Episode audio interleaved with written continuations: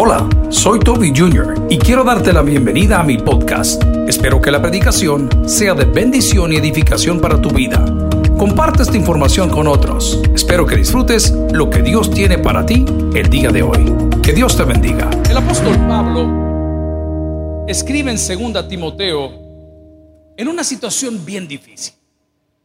La primera carta y la segunda, la gran diferencia es que Pablo está privado de libertad.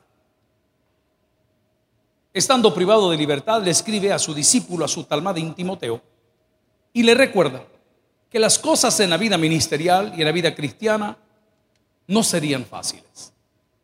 En el texto que leemos el día de hoy, en 2 de Timoteo capítulo 2, versículos de 1 en adelante, dice, tú, pues hijo mío, esfuérzate en la gracia que es en Cristo Jesús. Lo que has oído de mí ante muchos testigos, esto encarga a hombres fieles que sean idóneos para enseñar también a otros. Tú pues sufre penalidades como buen soldado de Cristo y la iglesia dice, amén. Amigos y hermanos, nadie llegó a ser general sin antes ser soldado. Y el error más grande que cometemos los hijos de Dios es que creemos que cuando venimos a Cristo dejamos de ser soldados. Nos convertimos en hijos y muchos creemos convertirnos en hijos sobreprotegidos, consentidos.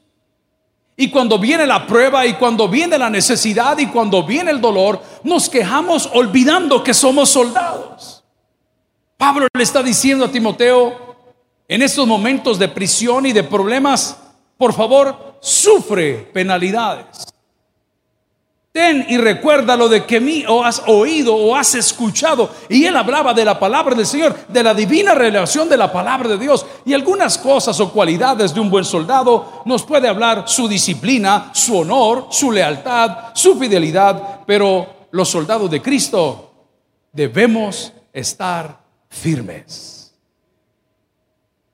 Una de las cosas que puede tumbarlo y puede hacerlo fracasar y dudar es que permita que el problema que tiene lo haga tambalear. Por favor, esté firme. Y para estar firme necesitará tener un buen fundamento, una buena razón. Necesitará estar hidratado. Recuerdo hace muchos años fuimos a conocer esos soldados, no me acuerdo de qué país, que se ponen esos gorros negros hasta arriba, no sé si era Inglaterra, donde estaba, y están cuidando ahí la cosa, y la gente les hace así, y les hace así, y les hace, y ese soldado no se mueve porque está firme, está fundamentado. Nosotros como hijos de Dios debemos de estar firmes y fundamentados en su palabra. ¿Alguien dice amén a eso?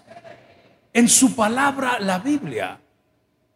No puede poner su fe en las circunstancias. El día de hoy se celebra la gran final entre FAS, ya que va a ganar Alianza.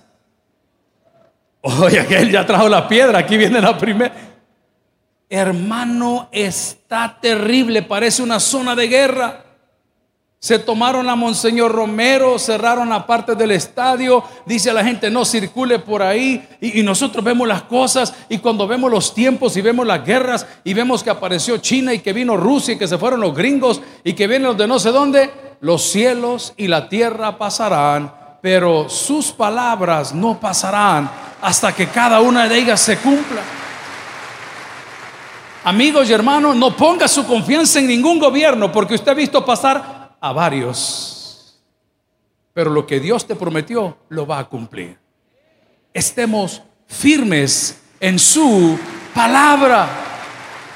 Es por eso que nosotros los pastores y los líderes no podemos comprometernos ni con alcaldes, ni con diputados, ni con funcionarios, ni con presidentes. No podemos hacerlo. No es nuestra labor. Nuestra labor es estar firme y afirmar a cada una de las ovejas de Cristo en su palabra.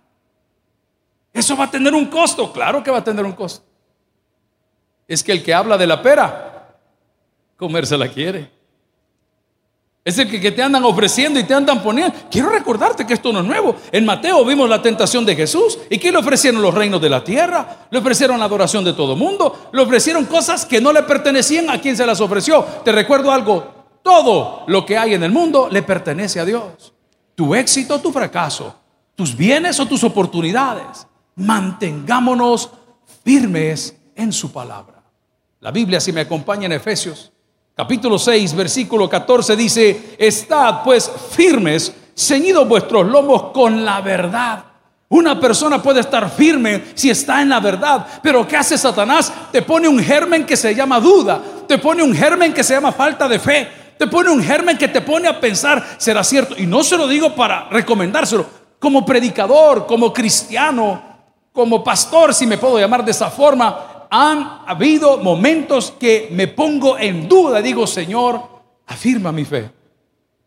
Pero quiero confesarte, mi fe flaquea cuando disto, me separo, me enfrío, no tengo lectura, no tengo comunión con la palabra de Dios. Y el día que decido volver a abrir la Biblia, justo en el versículo que lo abro, el Señor comienza a hablar y comienza a hacer, porque lámpara es a mis pies tu palabra y lumbrera mi camino. Esté firme en la palabra de Dios. Yo quiero recordarles, hermanos, que todos vieron problemas. El pueblo escogido de Dios estaba pues esclavizado en Egipto y cuando le dijeron que Moisés lo sacaría, la gente se burló. Vieron las plagas y no le creyeron. Vieron el granizo, las ranas, el agua convertida en sangre, la muerte de los primogénitos y muchos todavía no creyeron. Salieron los que salieron, llegaron a ese mar rojo, la roca de Pirairó de un lado, vieron el, y no creyeron. Dios descendió sobre el monte, llegó Moisés con las tablas y no creyeron. Pero los que creyeron salieron de esclavitud.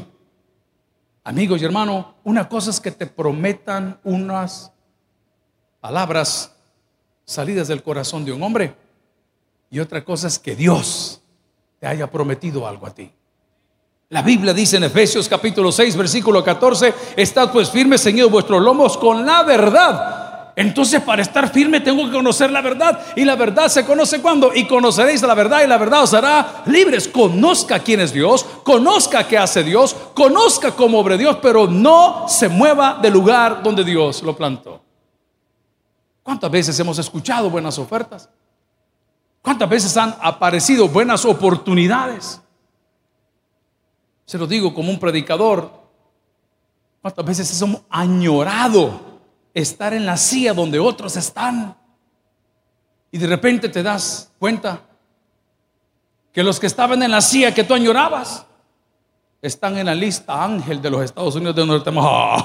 Ay, hermano, de esa no te libras. Una vez te pusieron la marca, vos ay, hermano, de esa no te levanta nadie. Pero tú querías estar con ellos. Si quieres estar con alguien, que sea con Dios, hermano. Si quieres hablar con alguien, habla con Dios, hermano. Si quieres compartir con alguien, que sea con Dios, hermano. Te voy a explicar por qué. Porque cuando tú tienes esa relación personal para con Dios, todos los demás te van a buscar. No busca a nadie. ¿Cuántas mujeres hay en la casa del Señor? Si el caso fuese ese, si ese fuese el caso, le voy a pedir un favor. No ande siguiendo a ningún hombre. Déjenos libres, por favor, actuar con libertad. No revise nuestro teléfono. Ay, no. No, hermanita linda. ¿Cuántas mujeres hay en la casa del Señor? Allá arriba hay mujeres de la alianza o del FA. Allá, ¿qué, qué, qué, Ay, no, hermano. Le voy a decir por qué y se lo digo como hombre de 52 años. Lo bueno no tiene competencia. Es una cuenteada que le estoy pegando. Lo bueno no tiene. Yo sé que esta palabra es muy larga, es un tiro de piedra muy largo, pero lo bueno no tiene. Deje que vaya a basurear ese cochino. Deje. Ahí déjelo. Que vaya a revolcarse en el fa, ahí déjelo. Ahí déjelo. Cuando haya topado, va a recordar. Va a recordar. Y va a decir, wow. Wow. Como esa mujer que no, no hay otra. Lo bueno no tiene competencia. Perdóneme, hoy se lo voy a poner a todos en espiritual. Dios nos deja andar cochineando para que nos demos cuenta que solo hay un Dios. Y te vas a envolver y te vas a enrollar en las cosas de la vida y de repente te das cuenta que te moviste del lugar donde Dios y sientes un vacío y lo quieres llenar con esto y lo quieres llenar con lo otro y lo llenas con la fiesta y lo llenas con cosas, lo llenas con ropa, lo llenas con viaje, lo llenas con joyas. Nada sustituye la presencia de Dios en tu corazón. estemos firmes, gloria a Cristo, estemos firmes. ¿En qué? En la verdad. ¿Cómo se puede solidificar un matrimonio? Diciendo la verdad. Solo eso, hermano. Tal vez no se pueden ir, pero díganse la verdad. Sólido. Yo con los hijos trato de hacerlo, estamos en etapas, usted también estará en las suyas. Ya nuestros hijos ya crecieron. Pero ¿cómo mantenemos esa unidad? En la verdad. ¿Dónde estás? ¿De dónde venís? ¿Qué hiciste? ¿Con quién andás? Y es del momento que usted comienza a escuchar un montón de mentiras, de repente usted pierde esa confianza. Y es lo que Satanás ha hecho con la iglesia. Nosotros los predicadores nos prestamos a eso. Ustedes son hijos de Dios, ustedes son la niña de los ojos de Dios, hermano y, querido amigo, pues pueda que sean los hijos de Dios y usted puede ser los escogidos de Dios, pero usted nunca dejará de ser un soldado de Cristo. Nunca. Aunque llegue el general, Nunca, aunque lleve siete años en esto, 30, y usted será siempre un soldado. Y el soldado tiene que estar firme. Tiene que tener condición física. ¿Y cómo se prepara el cristiano? Se prepara en oración. Si no es difícil hablar con Dios, si no es difícil leer su palabra, si no es difícil alimentarse con prédica, cada vez que usted enciende una radio cristiana, cualquiera que ésta sea, su corazón está siendo edificado y sus pies están siendo afirmados. Manténgase firme. Efesios capítulo 6, versículo 14 dice, estad pues firmes, ceñidos vuestros lomos con la verdad y vestidos de la coraza de la justicia. ¿Cómo puedo tener firmeza? Haciendo las cosas bien. Siempre hay personas que las hacen al revés. Ayer veníamos con unos amigos, 10 y 30 de la mañana. De repente se me enciende una luz y me decía, busque una gasolinera porque le quedan tantos kilómetros. Uy, dije yo, y el tráfico está bien pesado. ¿Y cómo hago la gasolinera? Usted sabe que ese aparatito que andamos en el teléfono que se llama Waze le dice, oye, güey, por ahí tiene una, ¿verdad? Oye, güey, por ahí anda la otra. Para llegar a tantos kilómetros. Ay, gracias a Dios. Hay un adelantito a mano derecha y nos metemos ahí a la, a la bendita gasolinera. No había nadie. Dos, tres carros, tal vez a un lado. Siempre hay gente queriendo moverte de la verdad y de la justicia. ¿Eh? Ese es mi ejemplo. Y bueno, uno de los compañeros dice, bueno, ya que no hay nadie, pues ahí está la bomba, no hay ningún rótulo, ahí no dice nada. Dice, no toque, no eche, no pida, no dice nada. Y llegamos inmediatamente, uno que ha trabajado haciendo eso, más o menos conoce cómo funciona. Pues abrimos la bomba, inmediatamente se activó y comenzamos a echar. En el momento que terminamos, porque servimos varios vehículos, le digo al señor de la pista, aquí está el dinero. Ya va a venir el muchacho a cobrar. Y no es usted el muchacho de la pista. No, pero yo no sé qué, no sé cuánto. Bueno, me esperé un ratito y vamos a esperar, deja ver que le pase la rabia a este, que ya la mujer no lo quiere. Esperamos otro minutito y medio, dos minutos, no quiso. Después me voy a la caja, le digo a la señora, mire, le quiero pagar lo de la caja. Pero uno de mis compañeros, que es bastante grande, bastante doble y bastante malo, ¿qué pasó, pastor? Me dijo, ¿no le quiere cobrar este? No, y me ofendió, le dije yo. Ah, y me aruñaba y me aruñaba. ¿eh? Imagínese usted 19 motociclistas con el calor que tenemos, con un payaso como el que estaba en la pista. No quería, ¿qué, cree que hubiese pasado? Lo mismo que pasó entre el FAJ y la Alianza. Lo mismo, hermano. ¿ah? Pero me tengo que mantener en la justicia. Va a haber gente que te quiere provocar, te quiere activar para sacarte una foto y hacerte pedazos. Va a haber alguien que te quiere hacer tropezar. Te van a poner ahí el tropezadero. Manténgase en la justicia. Sea justo, sea justo.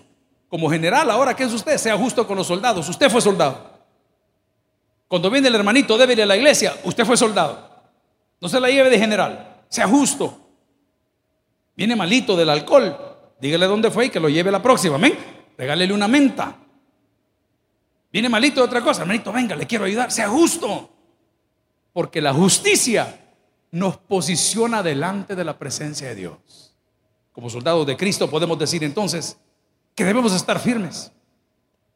Y en segundo lugar, por favor tenga listo el equipo a utilizar. Vaya conmigo ahí mismo, Efesios capítulo 6, vamos a subir al versículo 11. Efesios capítulo 6, versículo 11. Nunca olvide que somos soldados. Y dice la palabra, vestidos de toda la armadura, para que podáis estar firmes contra las acechanzas del diablo. ¿Vestidos de cuánto? De toda la armadura. Aquí voy yo, el Padre, el Hijo y el Espíritu Santo. A ver, repítelo conmigo. El Padre, el Hijo y el Espíritu Santo. Por favor, sea consciente de las tres cosas. Sea consciente de las tres personas. El Padre, el Hijo y el Espíritu Santo. El Padre, el Hijo y el Espíritu Santo. El Padre, la ley. La ley de Dios es vida. La ley de Dios bendice. La ley de Dios me cuida. El Padre. El Hijo, el mediador. Hay un solo mediador, el Hijo, el mediador, el mediador. Y el Espíritu Santo que es conmigo, quien me convence de pecado. Vestidos con... No me descuide una cosa. A mí me encanta el pan dulce. ¿Alguien más dice eso? Hey, por cierto, el viernes fue el día de la peperecha. No sé si lo vieron, pero en serio, el día. Ahí andaban todas celebrando. fue el día de la peperecha el viernes. Y el, creo que el jueves fue el día del perro aguacatero. Imagínense qué locura. Pero bueno. ¿Por qué les estaba diciendo esto? ¿A cuánto le gusta el pan? A mí me encanta. En cualquier presentación, hermano. Mire, este es pan de papa. Dele. Mire, este es pan dulce, dele. Este es pan multigrano, dele. Este ya a mí, usted me encanta, pero no me puedo descuidar de otras cosas. Hay que comer también no solo carbohidratos, hay que comer proteínas, fruta, verdura, hay que hacerlo. El cristiano viene y es buenísimo. Hay gente que lee la Biblia todo el día, pero no la vive. Hay gente que viene a todos los cultos, pero no lee la Biblia. Hay gente que sirve todos los cultos, pero no entra a escuchar palabra vestidos de toda la armadura. ¿Cómo se sentiría usted si se viene a la iglesia hoy con sus zapatitos puestos, pero olvidó un calcetín? Yo sé que se va a venir porque ya se subió al bus y ni modo, pues. Pero ¿cómo se sentiría? Con que cuando lo anda con hoyito, se siente incómodo. Ay, no, Ojalá no me van a decir que nos vamos a quitar los zapatos. Un día llegamos allá al penal y ahí es serio, hermano. Ahí lo revisan a uno de todos lados. Hay unos que piden segunda vuelta también cuando uno va a ver.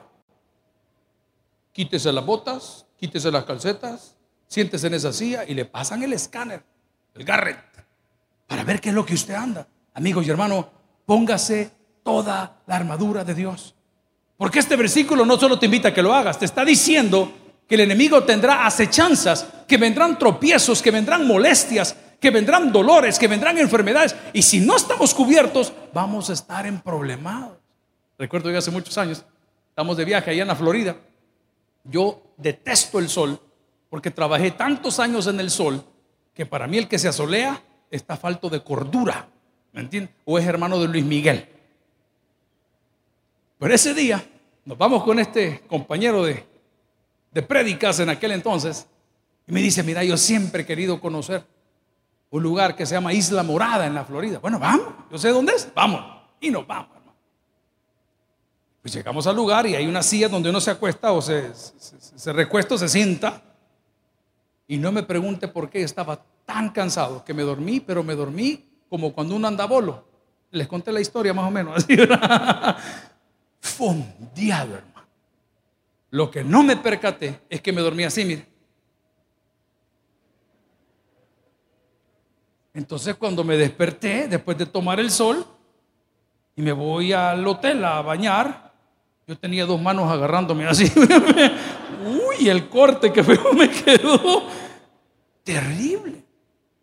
Si no estás cubierto, no estás protegido. Por eso Efesios me dice, por favor, en el 6.11, vestidos de toda la armadura de Dios para que podáis estar firmes contra las acechanzas del diablo. Porque, ojo, vea con quién está peleando, vea con quién está peleando, vea con quién está peleando. El problema no es su vecino, el problema no es el claxon, el problema no es la música, el problema no es que se fue la luz. Ayer cayó un rayo por acá, nos sacó del aire la radio, la tele. Estaba terrible el transformador. Hermana Pati en su casa no tuvo energía por no sé cuántas horas. Allá por Escalonia estaba fuerte. ¿Y sabe que no me dejaba dormir a mí? Los benditos reguladores de voltaje. Pip, pip, pip. Pip, pip, pip. Yo les pitaba de rezo. Pip, pip, pip. Pip, pip, pip, pip. Y ¿y por qué no se calla? Y le ponía reset. Y se callaba. Allá como a la media hora, pip, pip, pip, pip, pip, pip. Ya cargué el cohete yo. Ok, pregunto. ¿Era mi problema el regulador de voltaje? No. ¿Era mi problema que no había energía? No. El problema es el gobierno. Como todo es el gobierno. ¿Ah? ¿Quién me quería desvelado? ¿Quién me quería enojado? ¿Quién me quería disgustado? Usted no está peleando con la vecina, usted no está peleando con la mujer, usted está peleando con su pecado, hermano. Si el reflujo que tiene no es por lo que come, es por lo que no digiere, aquí ve. Ese es su problema. Si el problema de la arritmia que tiene no es ni su corazón, es su pensamiento. Si el problema que tiene usted con fulano de tal es porque es tan soberbio que no puede pedir perdón. Por eso la palabra dice, papá, póngase toda la armadura. Porque usted no está peleando contra hombres, usted, no, está peleando contra huestes. Y el enemigo trabaja fino. Iba para Cojutepec hace unos años estaba con vida el pastor que estaba prior antes del pastor Michael. Y recuerdo que por llegar rápido por el tráfico dije, bueno, yo me moveré en moto porque en carro no llego. Y bueno, ni modo, para poder andar seguro se pone un casco, se pone una chaqueta se pone guantes y en la parte de atrás metimos el bosquejo la Biblia y vámonos. Hermano, no le voy a mentir. De San Salvador a Cojutepeque, la policía me paró cuatro veces. Eso está grabado en un sermón de hace muchos años. La primera vez que me paró, fíjese bien, ah, me hago un lado. Sus papeles, aquí viene el orden. Los guantes, el casco, se baja de la moto, abre la parte de atrás, saca el billete de 20. Ah, no, digo, saca los papeles. Es que los policías son bien honestos. Saquen los papeles y le doy los papeles a los. Hasta ahí estamos bien. Hey, sí, le digo, voy a una prédica. Y, La segunda vez que me pararon, hermano. Allá tipo a la mitad de la carretera, de por el Golden, ¿cómo se llama? ¿Cómo se llama? ah, ya iba saliendo el diablo, ¿verdad? Otra vez, vea. Señora gente, fíjese que me acaban de parar. No, enséñeme su papel. Otra vez el casco. Otra vez los guantes. Otra vez esto. Otra. La tercera vez, hermano. Casi entrando al desvío, cuando están unos asados ahí en carretera con Utepec. Ah, no. Yo había perdido el gozo. Y la cuarta fue entrando a Cojutepec. Y le digo, mire, señor, si, tres veces me han parado. Me imagino que era por la velocidad de espacio con que iba, Me robó el gozo del sermón. ¿Cómo llegué a predicar? Sí, encachimbado, hermano. Claro, por supuesto. ¿Y cómo quiere que le diga? Orando al Padre. No, iba descompensado. Malditos perros, se mueran todos. Por la mara reina. Exacto. ¿Contra quién tiene lucha usted? Contra hueste celestial. Ya va a vender un bayunco que le va a robar la paz en el parqueo. Ya va a ver. Ya va a ver. Aquí usted quería meter la petición en esa rendija del muro. No, otra la voy a meter usted sacando el papel ya perdió la paz. Pero ¿cómo puedo evitar eso? Dice la palabra del Señor en Efesios capítulo 6, versículo 13, vestido de toda la armadura de Dios para que podáis estar firmes contra las esencias del diablo, porque no tenemos lucha contra carne y sangre, sino contra, ojo, principados, potestades, contra los gobernadores de las tinieblas. Número 3. Para ser un buen soldado, decía mi pastor, debe de tener las botas puestas. Debe tener las botas puestas. Las botas malas marradas dan callosidad. Las botas grandes dan callosidad. Las botas pequeñas dan callosidad. Una de las cosas más importantes para la gente del ejército son sus botas. Tienen que tener botas que son a la medida y adecuadas. Decía nuestro pastor, con la bota puesta, ¿qué significa eso? Nosotros tenemos que estar seguros dónde estamos caminando. Póngase bien esas botas. Recuerde que usted es un soldado. Si es un hijo de Dios, bendito con toda bendición, sí está bien, pero no deja de ser soldado. Porque entre Dios más lo bendice, más enojado está Satanás con usted. ¿Por qué? Por lo que la gente dice, esa sinvergüenza, esa mujer, si ustedes supiesen quién es. ¿Y qué dice la Biblia? A lo más vil escogió Dios para avergonzar a lo más sabios. ¿Cuántos han sido bendecidos por Dios? Esta mañana me tocó el corazón cuando nuestro pastor invitado en alabanza dijo, fulana de tal, yo soy producto de lo que hiciste en mi vida. ¿Sabe qué está sentado aquí? El producto del amor de Dios. Lo que el mundo desechó, que ahora que somos cristianos, glorificamos al Padre. Tenga sus botas puestas. Dice la palabra, si me acompaña en Efesios 6:15, baje una vez más en el texto. Y calzados los pies con el apresto del Evangelio, léalo, porque solo le ponga la voz. No, con el Evangelio, amén. Esas son las botas. Bienaventurados los. Ajá, esas son las botas. Esas son las botas. La bota, aquí estoy. No, las botas es la paz. La paz. Estaba viendo un entrenamiento de la academia tan famosa de los Estados Unidos que se llama Federal Bureau of Investigation. Se lo voy a poner en español, FBI. Y después que los hacen hacer correr 1.5 millas en tanto tiempo, sacar 50 eh, chin-ups y pull-ups en tanto tiempo y hacer todo el relajo, los llevan al campo de tiro y los entrenan para tirar de noche, para tirar de día, pero la clave de todo su entrenamiento es bajar los niveles de violencia. Qué curioso. Ya tiene toda la capacidad. Te puede neutralizarlo rápido, desde que desenfunda, ya de una sola vez, rápido. Pero no lo entrenaron para eso. Lo último del entrenamiento es to downsize, bajarle tono. Usted es un embajador, usted es un soldado, usted es emisario de la paz. Entonces no podemos estar en medio dándonos en la torre todo el día. Tenemos que entender cuando nosotros somos pacificadores, somos bienaventurados y tener las botas puestas significa ser pacificadores. Lo que quiero en esta mañana es que usted jamás olvide que a pesar de que es hijo, a pesar de que es general, a pesar de que tiene años en el Evangelio, usted jamás dejará de ser un soldado. Finalmente, mantenga su espada afilada. Mantenga su espada afilada. ¿Qué significa eso, pastor? Mantenga viva su fe. Mantenga viva su fe. Usted ha perdido la fe porque no la está alimentando. A mí, predicar los viernes me ayuda. Porque soy tan pragmático y tan práctico que muchas veces digo, ay Señor, ahí viene este con otra enfermedad. Y pasa la gente que dice, pastor, el tumor que tenía no lo tengo. Pasa otro hombre a decir, no tuve trabajo, pero el que ahora tengo me paga el doble de salario. Pasa una persona a decirme, pastor, yo trabajaba en ventas, me despidieron, hoy estoy vendiendo en línea y vendo más de lo que vendía cuando estaba caminando. ¿Por qué lo podemos decir? Por lo que acabamos de cantar. Porque yo sé que nuestro redentor vive. ¿Qué somos entonces? Gloria a Cristo. ¿Qué somos entonces? Somos soldados.